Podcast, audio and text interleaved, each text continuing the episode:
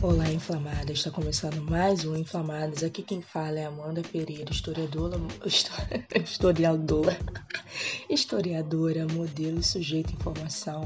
E hoje o Inflamadas é bem especial porque é um episódio que já estava gravado há mais de um ano. Foi um dos primeiros episódios, assim, diria que é o episódio piloto, que na minha cabeça não era nem inflamadas, mas inflamada. É, e foi esse episódio foi para um trabalho que eu fiz para relações internacionais, que a gente estava pensando as relações internacionais, as políticas internacionais na África subsaariana.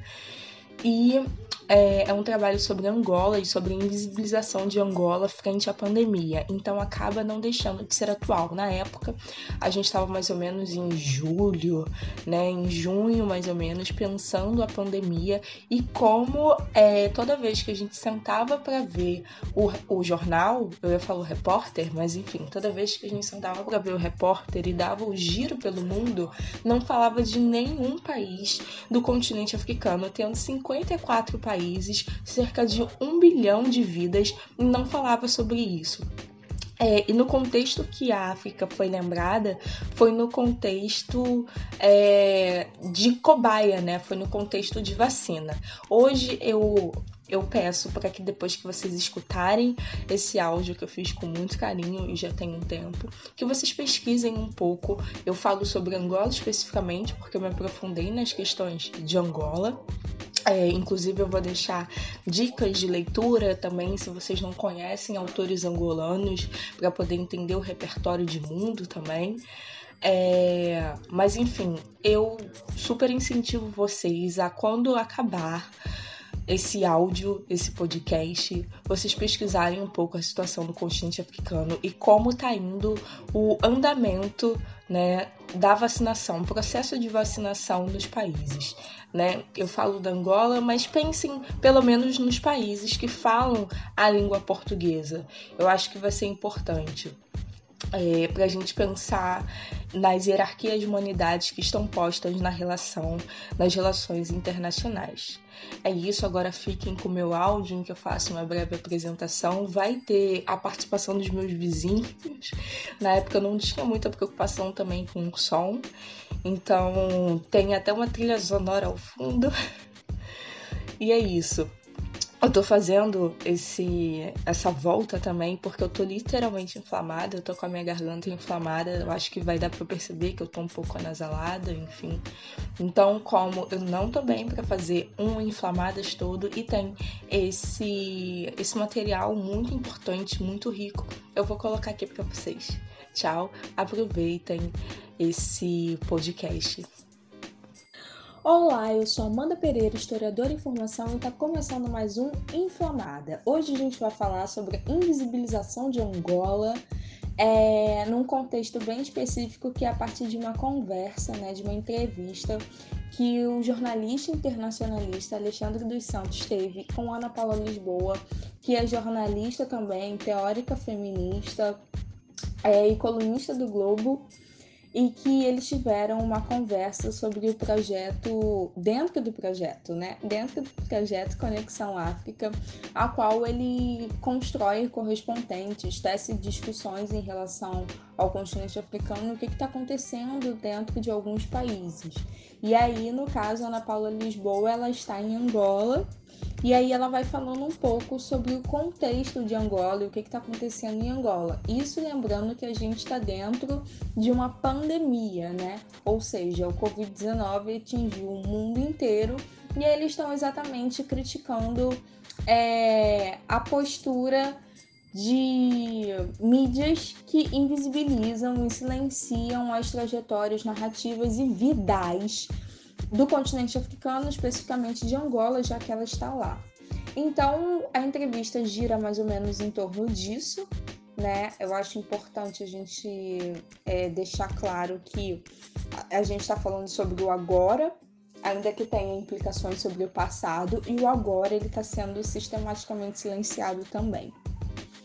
É, enfim, a gente já pode entrar mais ou menos na discussão, lembrando que os assuntos vão girar em torno do que girou em torno a discussão na entrevista dele com o projeto Conexão África dentro do Instagram dele, tem no YouTube também, então tá disponível para quem quiser assistir essa entrevista, tanto as outras entrevistas também, a qual ele tá fazendo esse esforço, né? Esse esforço, eu diria, descolonial de mostrar que tem informação, que tem vida e que tem pessoas para informar e que é possível fazer esse tipo de coisa. E por que, que a gente está falando disso? Porque um dos motes da entrevista com a Ana Paula Lisboa é exatamente a coluna, né? Uma das colunas que ela fez, que foi Mãe de Notícias. E o Mãe de Notícias, que foi esse, mais um desabafo, né, que ela colocou, que foi que todo mundo ficava perguntando para ela o que estava acontecendo é, em Angola, porque não se via, não tinha informações de Angola fora de Angola, eram jornais muito específicos que se tinha. E cansada daquilo, ela acabou fazendo um texto pronto e mandando para todo mundo o que estava acontecendo lá. Só que quando ela foi ver também os jornais, as mídias ocidentais, especificamente a mídia do Brasil, né, o jornal, é, os jornais que estavam acontecendo no Brasil, uh, o que aconteceu foi que quando foi passar num contexto mundial o que estava rolando, não inseriu nenhum dos 54 países do continente africano. Ou seja, quando a gente fala de um contexto mundial e do que a gente pensa enquanto mundo habitado, nenhum dos continentes africanos, nenhum dos continentes africanos, nenhum dos países africanos estão inseridos, ou seja, da África do Sul, que é um dos mais falados, a Camarões, é, Angola, Guiné, nenhum deles, absolutamente nenhum deles estavam sendo falados. É, e aí, o que, que a gente começa a pensar? A gente começa a pensar sobre o que, que se considera enquanto mundo habitado, ou que se considera enquanto relevante de ser dito. Ou seja, um bilhão de vidas não é relevante de ser colocado?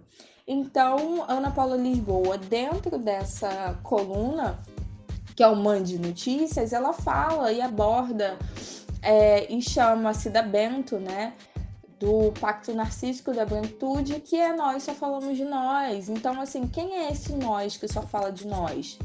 É o Ocidente, só falando do Ocidente, ou que se considera enquanto Ocidente, ocidentalizado, só falando de si, reproduzindo isso.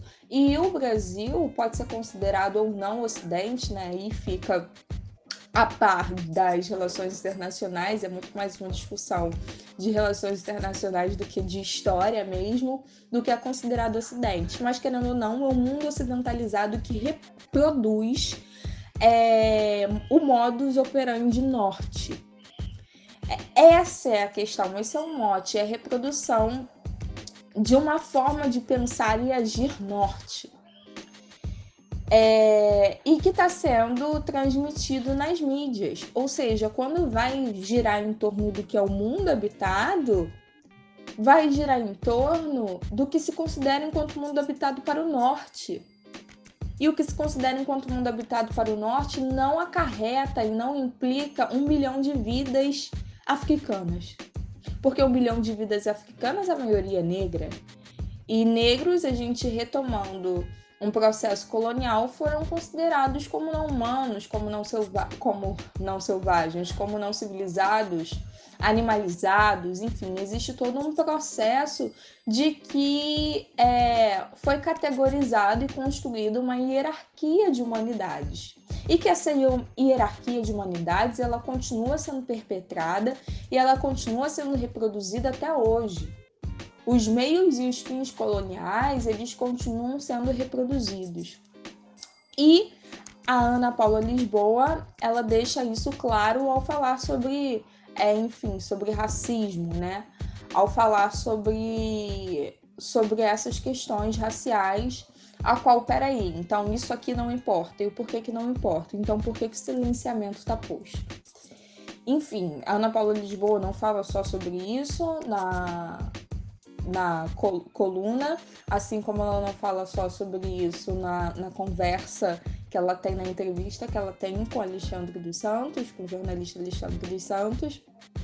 A qual ela fala também das mulheres luandenses, né? A qual ela chama atenção para o lugar de pauta, ela, ela fala sobre as experiências que são relacionais e que a gente vai falar um pouco também sobre isso, talvez sobre a prepotência e arrogância é, dos brasileiros para com os angolanos, né? Que existem essas questões e que são reproduzidas. E por que, que será que são reproduzidas, né? Então, para isso, para lançar mão de todas essas questões, é, eu vou chamar algumas algumas referências, né? Porque a gente sempre faz todo o processo científico ancorado em referências, da onde a gente tira esses pensamentos. Como eu coloquei o pano de fundo, esse projeto Conexão África, a entrevista com a Ana Paula Lisboa, mas também para a gente tecer um argumento, para a gente tecer um pensamento, é necessário a gente conversar sobre referências. Então, eu chamo a atenção para Everardo Rocha, que é um antropólogo, em que ele classifica o que é etnocentrismo, e a gente vai falar um pouquinho sobre isso, se a gente vai utilizar, se a gente vai lançar mão disso, enfim sobre Grada Quilomba em Memórias da Plantação. Aurora Ferreira, ela tem um artigo que é a contribuição da mulher na formação do saber do Ocidente. E, para finalizar, Carla, Acort Carla Acotirene em interseccionalidade. Pode haver menções honrosas aqui. Para finalizar, não, desculpe, eu ainda esqueci Marimba Lani, é, que ela tem um livro que é Iurugu, uma crítica africano-centrada do pensamento e comportamento cultural europeu. Então, assim, a gente trouxe vários teóricos aqui para poder conversar um pouco é, numa perspectiva crítica sobre essas questões, sobre questões de invisibilização e que estão muito para além do, do que está sendo posto e do que está sendo dito. Enfim. Para a gente começar a adentrar aqui, eu vou apresentar um pouquinho o Everardo Rocha. Ele é um antropólogo e ele tem e ele classifica o que seria etnocentrismo, né?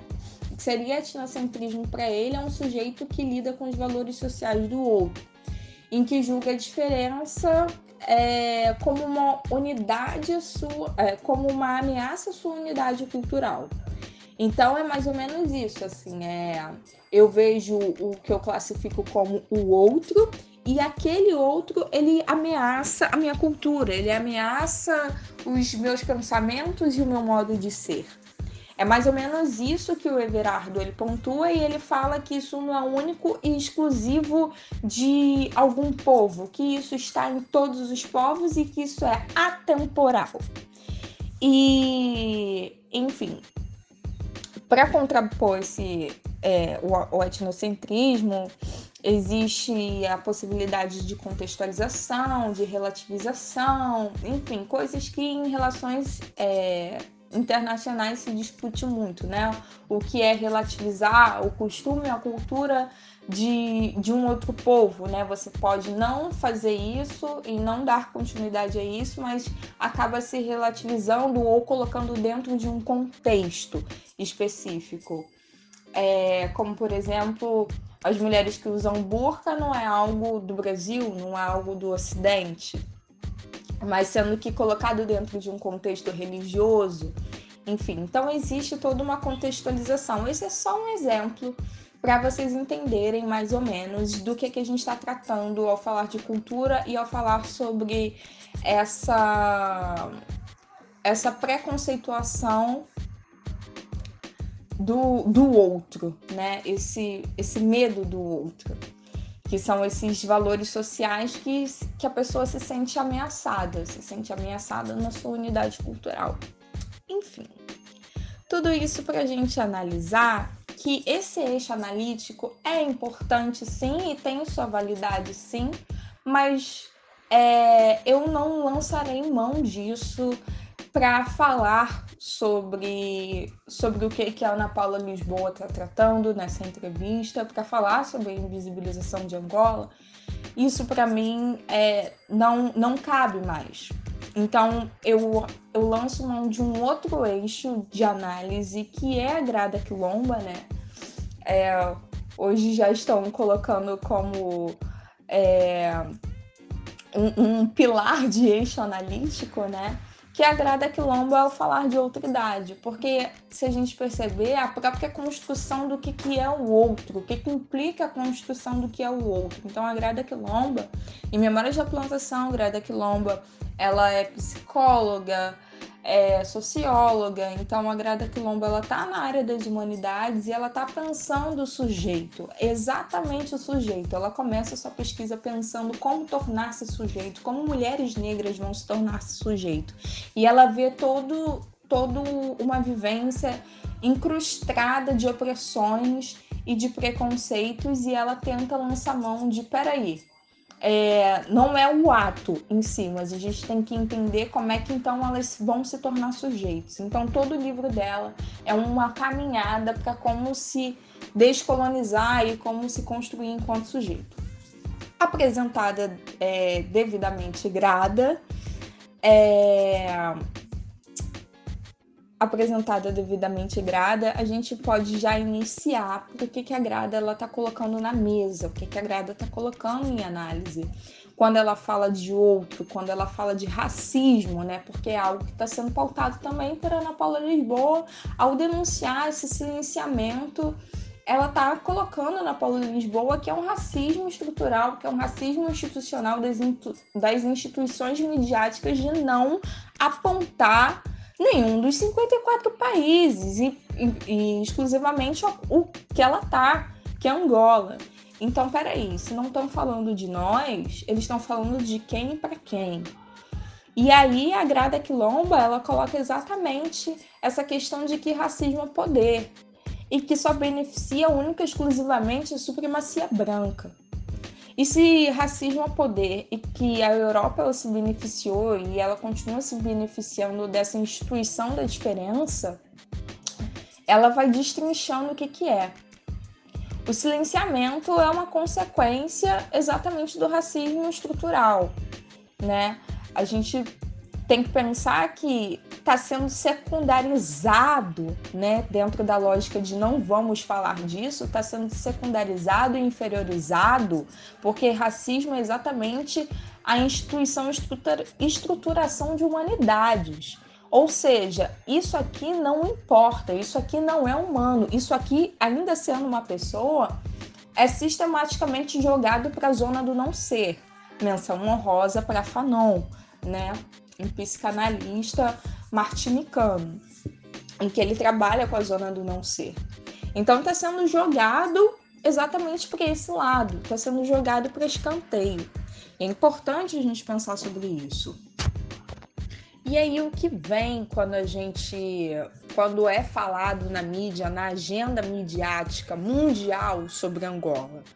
Sobre não só Angola, né? Quando, qual foi a última notícia? Eu me pergunto eu pergunto a vocês, qual foi a última notícia que vocês tiveram sobre Angola? E sobre o que que era? E aí, é uma questão que é necessário a gente colocar, que é a Ana Paula Lisboa ela aponta em Mãe de Notícias, né, que é a coluna, exatamente sobre um estereótipo do continente. Então, é um lugar onde não se tem notícias é um lugar onde, quando a gente tem notícias, são por desastres naturais, é por miséria, por pobreza. É sempre um lugar de catástrofe. O problema não é ser noticiado as catástrofes naturais, a miséria que está assolando aquele continente. O problema é ser é, noticiado só isso. É ser reduzir, é reduzir, no caso, é reduzir um bilhão de vidas, é reduzir a desgraça, a miséria, a pobreza, é colocar nesse lugar. Então, a mídia, ela acaba corroborando sim, e ela é uma dessas molas propulsoras no período vigente, né? No, no momento em que estamos, que é um momento de mídia, que é um momento onde as pessoas têm contato através disso, através da imagem, é, especificamente, através de reportagens. E aí é colocando nesse lugar do não ser, como eu falei, eu fiz essa menção ao Fanon, e colocando num lugar onde eu vou explicar posteriormente que é no lugar da outridade. É, que é exatamente o lugar da outridade que, que Quilomba está pautando, que é o lugar das fantasias, daquelas fantasias coloniais. E aí, o que é outridade, Amanda?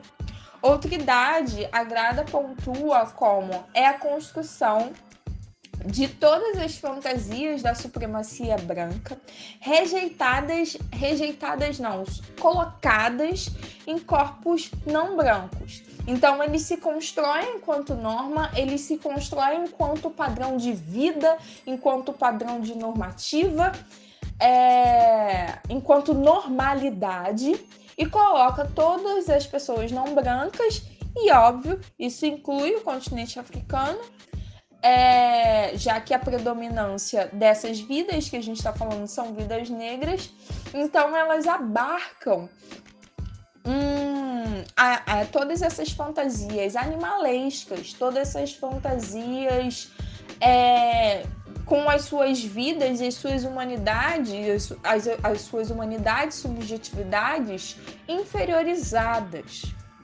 E aí, do que, que a gente está falando? Dessa construção e hierarquia de humanidades.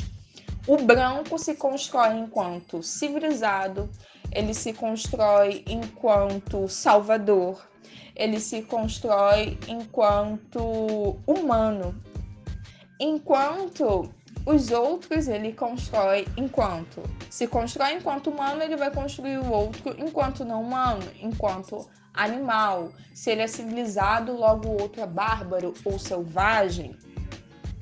Então é essa construção que dá, que implica o outro. Então ele constrói, a partir do momento que ele se constrói e coloca a sua visão sobre si, ele constrói o outro também. E aí é uma coisa também que vale complementar, que eu falei que eu ia falar sobre, que é a marimba Anne.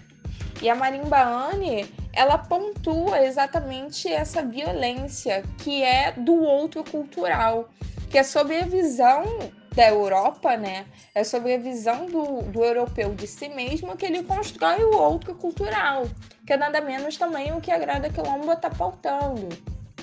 Então, sobre essa visão de outro cultural, eles vão perpetrando e reproduzindo as mais variadas violências, porque a partir do que eles consideram e modulam quanto certo e quanto possível e passível de ser vivido, eles vão construir o que não pode ser vivido, o que não pode sobreviver.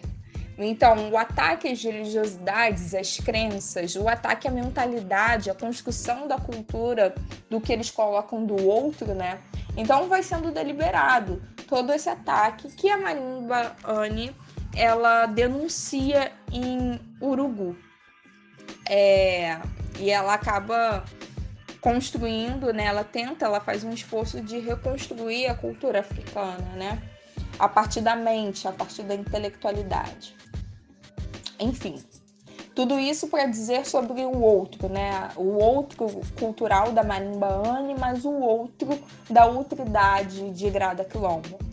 Para falar exatamente sobre essa violência psíquica, essa violência não só simbólica, mas é a partir dessa construção de mentalidade que se lança a mão de matar o que quiser. Se constrói a categoria do que pode ser matável e do que pode ser é, descartado e o que não pode ser.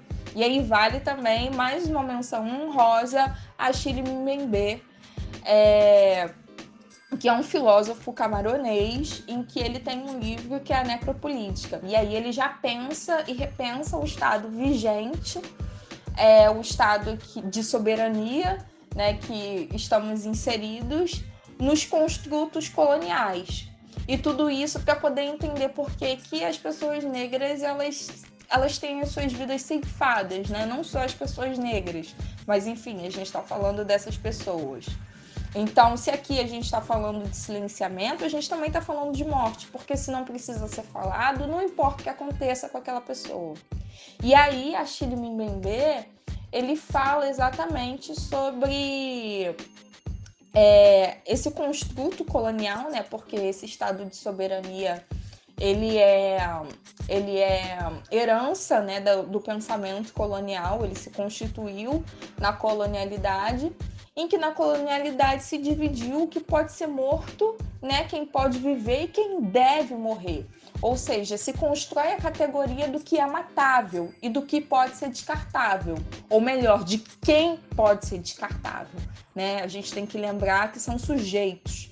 Então, de quem pode ser descartável e quem não pode. Então, essa denúncia que a Ana Paula Lisboa ela está colocando é exatamente de que ou essas vidas importam, um bilhão de vidas importam e não estão sendo noticiadas. Então, o que está acontecendo no panorama mundial que o mundo inteiro está passando e sofrendo é, com a pandemia, seja economicamente, ou seja, tendo suas vidas ceifadas pelo próprio Covid-19, isso não está sendo relevante, não está sendo colocado como relevante, não está sendo colocado em pauta. Nenhum dos 54 países estão sendo noticiados. É sempre um esforço é, endógeno, é sempre um esforço daquele lugar é, que está sendo colocado e que está colocando em pauta o que está acontecendo, porque senão a mídia mundial ela não noticia. Para saber é, sobre Camarões, para saber sobre Angola, para saber sobre Guiné, para saber sobre África do Sul, é necessário que procure nos sites de lá.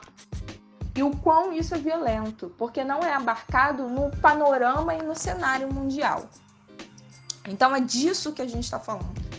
É desse silenciamento que tem uma raiz colonial e que está implicado no que é possível e no que importa, em qual vida importa e qual não importa. Isso é categorizado como racismo institucional ou racismo estrutural, que estrutura uma sociedade, o pensamento dessa sociedade e é perpetrado pela, pela instituição. E aí, quando a gente está falando de instituição, a gente está falando de empresas, empresas midiáticas. E isso a Grada Quilomba ela está apontando é, em Memórias da Plantação. Ela diferencia bem o que é racismo estrutural, o que é racismo institucional. Enfim. Antes da gente ir para esse assunto de o que é racismo institucional, o que é racismo estrutural, que são questões bem secundárias. Se a gente entende que a gente está falando sempre de hierarquia de humanidades, essas questões elas acabam se secundarizando porque elas só são um meio para o mesmo fim, que é secundarizar humanidade. Então, assim, eu já deixo aqui pronto que no final é, esse é só um meio de secundarizar a humanidade, mas aqui eu já falei é, sobre a diferenciação um pouco antes do que é racismo institucional, do que é estrutural. Mas enfim, mas eu acho que vale a pena a gente adensar um pouquinho mais sobre o pensamento da Grada, a qual ela coloca, é, em termos freudianos, a repressão e a projeção que a supremacia branca faz. Ela reprime a sexualidade e a violência de si e projeta nos outros, no que é construído enquanto outro, né? Se eles são se colocam enquanto supremacia branca, logo os outros são os povos não brancos e eles é, operacionalizam dessa forma e jogam o que seria violência e sexualidade para esses povos. Então eles são pacíficos, né? enquanto os outros povos são violentos, são perigosos, né? Então, é, vale a gente pensar também é, aonde há perigo, né? É, como é que é como é que é construído o estereótipo do que, que é o continente africano? O que, que é construído o estereótipo, o estereótipo de como é Angola? Então vale a pena a gente salientar isso. E lembrando de outra idade né? Exatamente isso que a gente está falando essa projeção essa projeção de fantasias é vale a gente pensar de quando que, que foi lembrada a, o continente africano. Quando foi lembrado o continente africano nesse período de Covid-19? Foi lembrado pela França para servir de cobaia. E o continente africano ele só é lembrado quando serve exatamente a personificação dessas fantasias, a personificação dessa autoridade. Quando é para ser suplantado todos esses estereótipos de miséria, pobreza ou desumanidade, porque se essas vidas não têm valor, se estão dentro da categoria de matáveis, então podem sim ser descartadas ao utilizar quaisquer que sejam as vacinas ou as testagens de vacinas. Então, nesse contexto, vale salientar que foi lembrado. Então, o continente africano, os países, todos os 54 países, e exclusivamente a gente está falando de Angola, eles são lembrados dessa forma, dentro do contexto midiático e dentro das ideologias do norte europeu, norte europeu americano. Eles são lembrados para ser sub, subservientes. É dessa forma. É dessa forma. Então, é, enfim, a gente precisa entender que a gente está falando de hierarquia de humanidades. Quando a gente percebe que a gente está falando de hierarquia de humanidades, o nosso olhar muda. É, essa é a questão. E aí, é, o racismo estrutural é exatamente essa estruturação do que seria essa hierarquia de humanidades, do que seria não, do que é essa hierarquia de humanidades, de quem vale a pena falar, de quem não vale a pena falar, de quem está dentro da categoria de matáveis, de, do que, que a gente pode perpetrar enquanto diferente. Vale lembrar também é, que a Grada Quilombo ela pontua o que, que é a diferença, né? É a partir do processo de discriminação, é a partir do processo da diferença, do eu sou diferente de você, que se dá o preconceito. É a partir do, do processo de discriminação que aquela pessoa deixa de ser pessoa e se torna o outro. Então é isso, está estruturado na sociedade esse processo de discriminação que é reproduzido dentro da instituição, ou seja, está sendo reproduzido e perpetrado dentro das empresas, dentro das mídias, exatamente essa diferenciação do que, é humano e do que, que não é. Então, o racismo institucional acaba sendo dispensado, né, esses valores dentro dessas mídias também, que reforçam e corroboram para essas imagens de subhumanidade que são colocadas, porque se não vale a pena falar, é porque talvez, né, não tenha vida. Enfim. Mas essa é só uma das questões que são salientadas por Lisboa.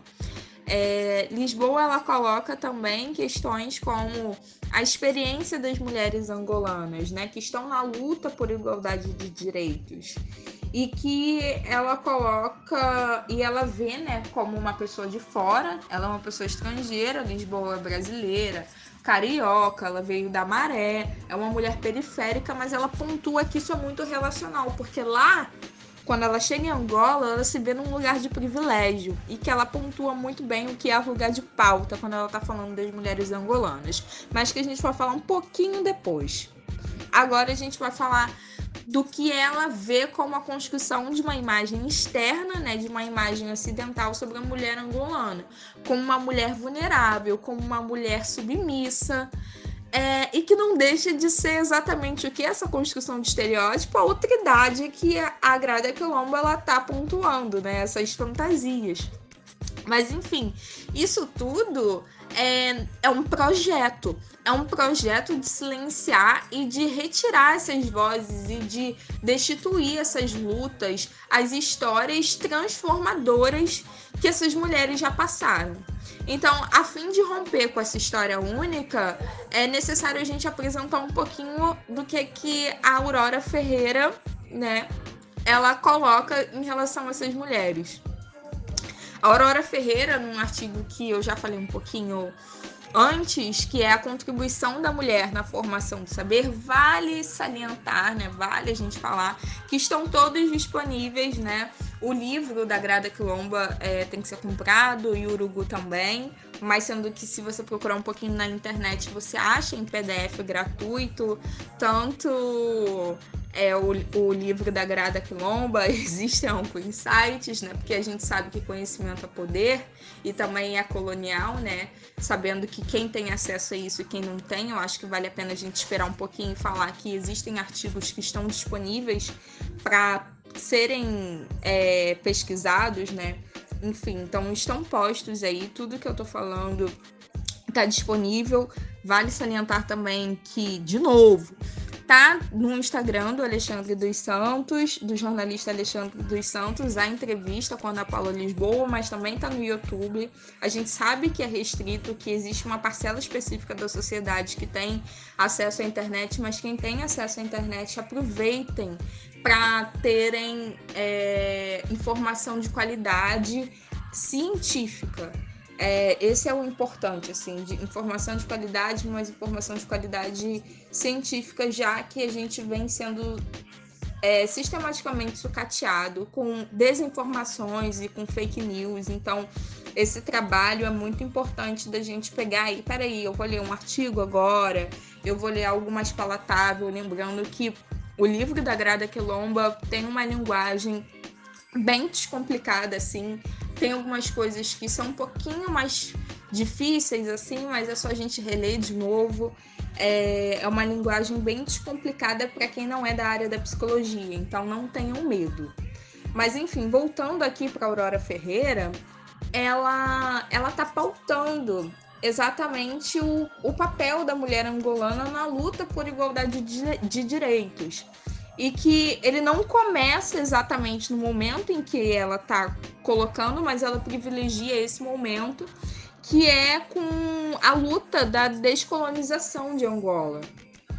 E aí a luta por libertação de Angola, ela se dá conjuntamente com a fundação do OMA, né? Porque as mulheres angolanas, elas estão vendo tudo que está acontecendo, elas não estão é, passivas, elas estão lutando também, elas olham e falam assim, eu vou ser uma cidadã tanto quanto o homem que está do meu lado e está lutando comigo. Então, é, se dá de uma forma conjunta essa luta, porque é uma luta de igualdade de direitos em relação aos homens que também serão os futuros membros da, da nação, da nação angolana. Então, é uma luta por não desvantagem política, cultural, so, é, social. E elas também estão reagindo dentro de. reagindo é, sobre alguns costumes sociais que são impostos a elas e mais ainda a instrumentalização do conhecimento, porque sabem que conhecimento é poder e que, e que relega a uma alavancagem social. Né? Então, elas estão lutando também por conhecimento, por alfabetização, é, por inserção na, na academia. Enfim, então essa, essa construção ela se dá de forma conjunta. E Ana Paula Lisboa é muito legal, né? A Aurora Ferreira ela pontua essas questões que eu coloquei aqui, porque é necessário a gente colocar conteúdo, mas Ana Paula Lisboa ela, ela pontua o quanto que a mulher é, é um símbolo nacional dentro da Angola. A mulher zungueira ela é um ícone nacional. Ela, é ela que está ela que trabalha, ela que está nas ruas, é sobre as costelas dela que a economia se move. É exatamente dessa forma. Mas o que, que acontece? Ela é um ícone nacional, mas não necessariamente ela é valorizada. Né? Existem registros de símbolos políticos, como a Rainha Nzinga, mas enfim, é... o que a gente está falando aqui é de que a mulher ela tá num, num, momento de destaque, né, ou colocada como destaque, mas sendo que ela não é valorizada. Mas uma coisa que a Ana Paula também coloca, ela coloca exatamente dos lugares, ela ressalta exatamente os lugares, o lugar onde o lugar de pauta, né, o lugar relacional onde ela está, porque ela é uma mulher preta periférica da maré, mas que quando ela chega em Angola, ela parte de um outro local. Ela mora sozinha, ela tem uma independência financeira e ela tem outros, outros costumes, outras questões que não são da mesma vivência que as mulheres angolanas, ainda que seja também uma mulher negra, mas ela é uma mulher negra brasileira e se socializou de uma outra forma. Então é necessário não ter arrogância, né? Ela, ela coloca de uma forma bem específica isso, e que existem lugares de pauta, né? Os lugares de luta, eles não necessariamente serão os mesmos. É, ainda que todas elas estejam lutando por, por igualdade de direitos, cada uma em seu contexto relacional de lugar. Então, aqui se faz necessário a gente inserir é, uma das leituras que eu gosto bastante, que é da Carla Cotirene, que ela fez assistência social, que também é da área das humanidades, é, que também é da sociologia, e que ela tem um livro que é da coleção Feminismos Plurais, comandado por Djamila Ribeiro, pela filósofa Djamila Ribeiro, a qual é o livro Interseccionalidade. Ainda que interseccionalidade seja um termo cunhado é, na década, no final da década de 80 por Kimber Recrechal, eu estou me utilizando a partir da, da formulação atlântica, né, da visão atlântica de Carla Cotirene em interseccionalidade. Então vale a pena a gente pensar aqui. Interseccionalidade, a Carla Cotirene, ela fala exatamente sobre esse lugar, já que a gente está falando de uma produção, né, que eu vou fazer algumas menções honrosas ainda entre as produções sul-sul, já que a gente está falando sobre uma mulher do sul, sul global, né, pensando produção de conhecimento do sul global, que é a Ana Paula Lisboa e que está falando de lugar de pauta é, e que está falando através do Atlântico também, é necessário a gente colocar interseccionalidade, que são lugares distintos que a Ana Paula Lisboa está partindo. E como isso implica a gente pensar em, em outras categorias. Então, uma chave analítica para pensar a luta e a relação dessas mulheres para a gente realmente enxergar as experiências das mulheres angolanas seja a interseccionalidade, que pensa é, o cis heteropatriarcado, né? É, a sociedade racista e o lugar dessas mulheres não está partindo.